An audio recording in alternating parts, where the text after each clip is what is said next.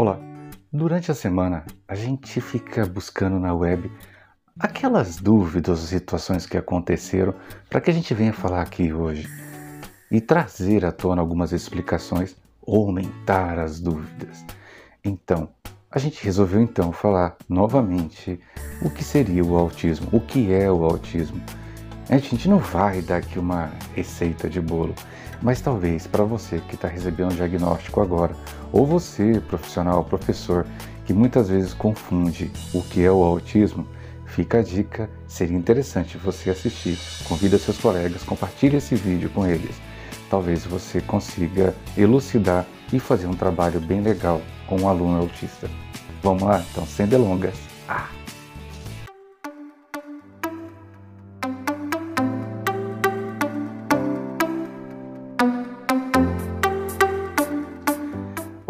Eu sou Alexandre Soledade, ou prefiro, este é o meu mundo autista, eu sou Alexandre Soledade. Muito obrigado por você estar aí desse lado. Nós não temos intenção nenhuma de ser o centro do universo, nem que gravita em torno da gente, mas a gente tem uma profunda vontade de levar o conhecimento e a informação do autismo para todo mundo. Então, essa semana a gente foi abordado por vários colegas, inclusive do próprio meu mundo autista, sobre situações que passaram na escola. O que seria o autismo? Muitos professores ainda confundem o autismo. Acredito que também pais confundem o autismo, vizinhos, e os parentes, seus parentes também não sabem que seja o autismo. O autismo, de forma geral, definida, é um transtorno do desenvolvimento infantil. Então, você precisa entender que algo durante a formação processou diferente, não errado, processou diferente. Essa criança, ela nasce com adaptações diferentes da nossa. E aí essas adaptações são percebíveis ou não. Então é muito difícil alguém conceituar ou dizer que todo autista tem uma lista de coisas que ele vai apresentar. Não é bem assim, principalmente aqueles que são enquadrados dentro do nível 1. Nível 1.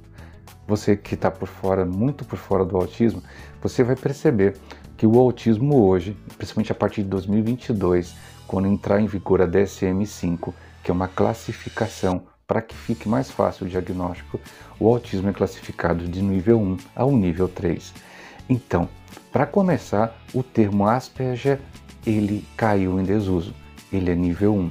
Então, quando alguém chega para você, no máximo seu filho é Asperger, ele primeira coisa deixa claro que essa pessoa está bem assim em dessintonia com o que está de moderno. O Asperger era o antigo autismo nível 1. Ah, mas o seu filho é autista de alto funcionamento, nível 1. Então, todos aqueles casos ou manifestações do autismo em que, se você olhar principalmente em três situações, presença ou não da fala, da comunicação e da fala, assim, problemas de ou não de intelectuais, de, conhecimento, de armazenar o conhecimento. E outra é a disfunção social. Todos os autistas têm a disfunção quanto ao social. Porque a característica que mais prepondera dentro do autismo é a questão social. Não é que o todo autista quer ficar sozinho. Não é que isso não tem nada a ver. Não é que o autista prefere, que nesses dias um cantor, esse cantor famoso, andou dizendo que prefere ficar sozinho porque é autista. Essa não é uma característica que precisa ser assoberbada, porque muitos autistas sim querem ficar perto de você, mas preferem sempre a si próprio, né? como qualquer pessoa normotípica. Ou você, de repente, não preferiria ficar antes só do que mal acompanhado.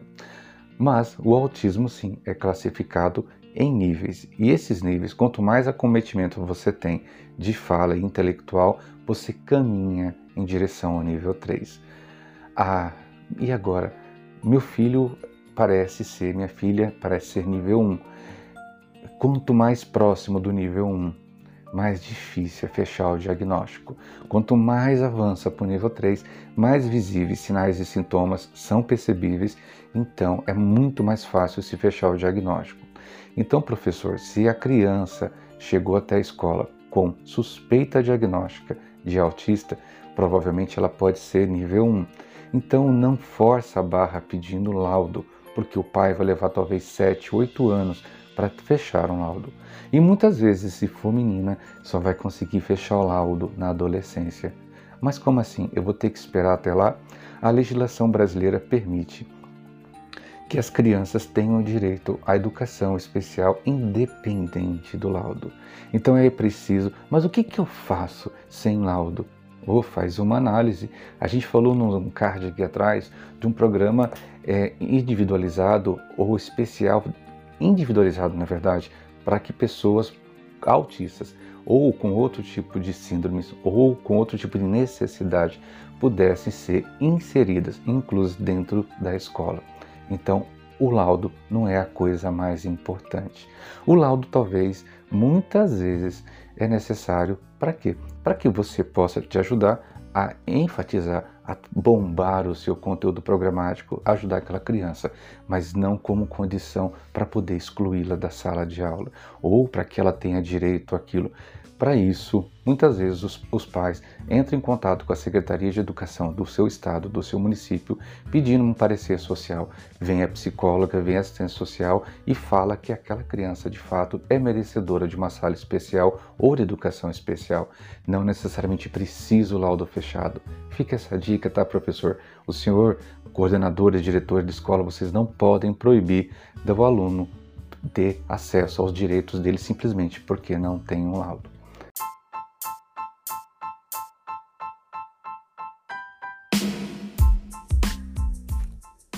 Você está ouvindo Meu Mundo Autista a informação que vence o preconceito.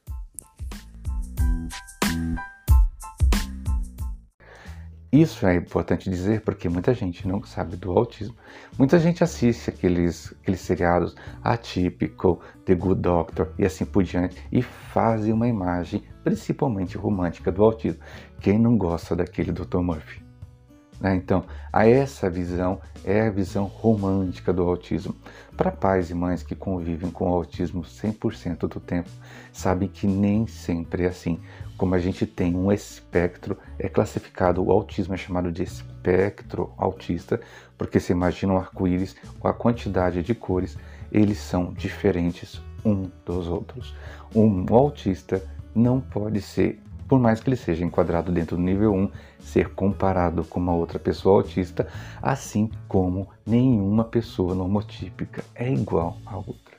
A gente precisa separar a situação do autismo para que a gente possa conversar com as pessoas sem medo, porque esse tipo de temor que vem daí para cá acaba nos fazendo recessear nossos filhos, bloquear, deixar nossos filhos trancados em casa pelo medo do julgamento. Se nós começarmos nos nossos pais e pessoas próximas a pessoas autistas começassem a se empoderar sobre a situação, não é criar barraco, mas às vezes é necessário. Criar, fazer barraco é uma coisa importante. Não é o fazer no barraco, mas mostrando que seu filho tem direito. Isso fica um tanto difícil quando, por exemplo, o ministro da Educação recentemente falou aquele monte de borracha. E a gente precisa ter força como pais para que garanta o direito dos nossos filhos e nunca ser a voz deles. Essa é outra treta que aconteceu na internet recente de pais dizendo que eu sou a voz do seu filho. Você não é a voz do seu filho. Você praticamente você é quase um procurador que é em cima dos direitos, na busca dos direitos. Mas se ele consegue se manifestar, deixar claro o que quer, a voz preponderante será sempre da pessoa autista. O autista sim casa, o autista faz faculdade. Aquela médica, lembra aquela médica, médica que falou que se você chega na faculdade você não é autista. E esse autista, quando chegar na faculdade, ele vai encontrar dificuldades. Professores que também vão pensar igual essa médica, que uma pessoa autista não tem condição de chegar a uma faculdade. Nossa, eu tenho muitos amigos e colegas que são autistas, que são inclusive doutores em áreas que você não espera. Ah, mas esses casos aí, Asperger, voltamos para Asperger. Asperger não é mais uma classificação utilizada. Aquela situação do Dr. Murphy, do The Good Doctor, existe uma outra situação chamada Savan, em que de repente uma, quali uma qualidade é assoberbada e aí você vai ver muito bem que qualidade é assoberbada pelo Savan naquele rapaz autista. O autismo, ele é detectado na infância. Principalmente os níveis 2 e 3, mais ou menos que até 3 anos, já dá para perceber. E não é por sentar em W, não é por andar na ponta dos pés. Não são esses traços que caracterizam uma pessoa autista, mas um conjunto de coisas. É tanta coisa, né? Quando você vai falar dos sinais mais visíveis, você vai falar de estereotipia. Aqui nós temos um card falando de estereotipia. A gente vai falar de ecolalia, que é a repetição frequente de determinadas frases. E aí você talvez se surpreenda, você, pai de autista, que talvez você também tenha ecolalia e você não percebeu. Ecolalia não é simplesmente ficar repetindo, repetindo a mesma frase, frase. Acontece bastante isso, isso é um exemplo.